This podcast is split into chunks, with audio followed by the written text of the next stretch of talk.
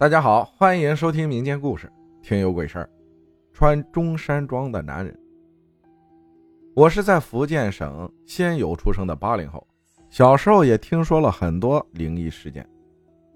那时候对这种奇奇怪怪的事儿，既害怕又想知道更多，并且小时候也经历了好几次说不清楚的事情。不过我在学校接受的教育是这个世界上没有所谓的鬼神存在。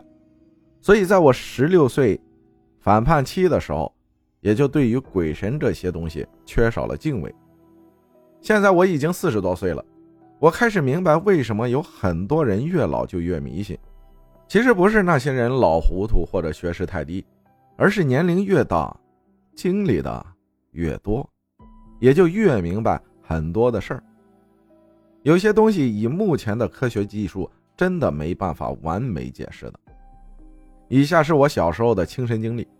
大概在我九岁多的时候，有一天，我小姨晚上十一点多带我出去跟她朋友玩。经过我们本地一个据说以前枪毙人的地方，那是个开放的体育馆，虽然已经整改了，但现在八零后以前的肯定都还会记得。当时我阿姨带着我从小路走到那个体育场时，我看到整个体育场。到处都是白色的影子在慢慢移动。在我们还没有踏入体育场的时候，我马上跟我小姨说了我看到的，她也吓坏了，马上拉着我回到家里。当时我记得我一回到家里就马上发烧了，人很难受，在房间的床上听到大厅里我外公外婆在骂我小姨，这个时间怎么能带我出去？后来迷迷糊糊，我就只记得我外婆在我额头上烧符纸。嘴里还念念有词，然后把烧成灰的符泡在温水里让我喝下。第二天我就好了。小时候也不知道这是干嘛，不过我至今还是很记得，好几次发烧会被用到符水的时候，我当时是处于迷迷糊糊的状态，像噩梦一样。我眼前会出现莫名其妙向自己扑来的东西，并且在眼前越变越大。我相信这种感觉肯定不止我一个人感受过，这只是其中的一个小插曲而已。我记不清楚到底是十一岁还是十二岁时，有天中午，我外婆和我妈三个人午睡时，我是睡在床的最后面靠墙的位置，我妈睡中间，我外婆睡床边。我突然被尿意憋醒，从床上爬到床边，刚要下床时。我看到床下爬出了一个穿着破旧中山装的男人，披头散发，很脏很脏，看了我一眼，然后就站在了房间门口。我当时以为是小偷，于是我从他旁边跑过去，问了坐在大厅门槛上看报纸的外公：“舅舅的撬车棍在哪儿？”我外公看着报纸说了一句：“在柴房。”我就跑到柴房去找出了棍子，回到房间，到处找那个小偷。但是什么都没有，于是我当时把撬车棍放在了我外公坐的大厅门后面，接着去尿完了，上床继续睡。现在想想那时的自己还真是胆大。后来过了应该有一个小时，我们都睡醒了，我第一个爬起来到大厅，看到我外公啊，还是坐在门槛上看报纸。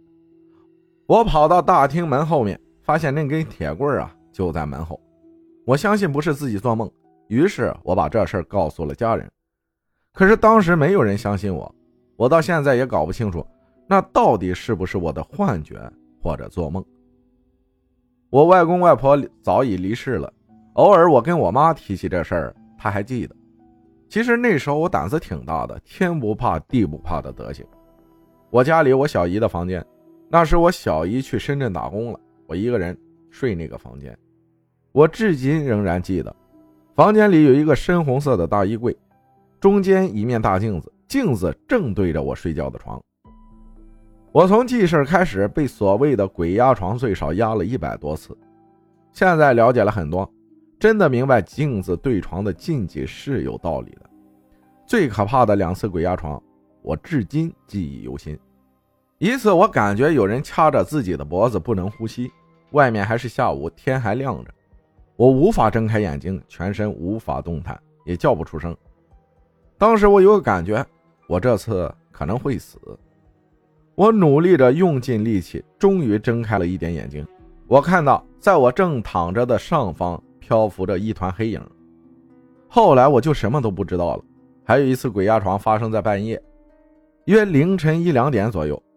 当时突然睡醒，我也是正躺着，全身不能动弹，叫不出来，勉强睁开了眼睛。透过月光，我看到我的双腿被高高抬起。我用尽力气挣扎，最后把双腿放下，灯都没有开。我打开房门，大叫着从大厅冲到我外公外婆的房间敲门。外公外婆听到我的叫声，开了门。外公拿着扫把就去了我的房间，什么也没发现。那晚我睡在了我外公旁边。感谢蔡先生分享的故事啊，反正据统计啊，就听友们分享的故事，好多鬼压床发生在白天中午的时间比较多，午睡的时候。感谢大家的收听，我是阿浩，咱们下期再见。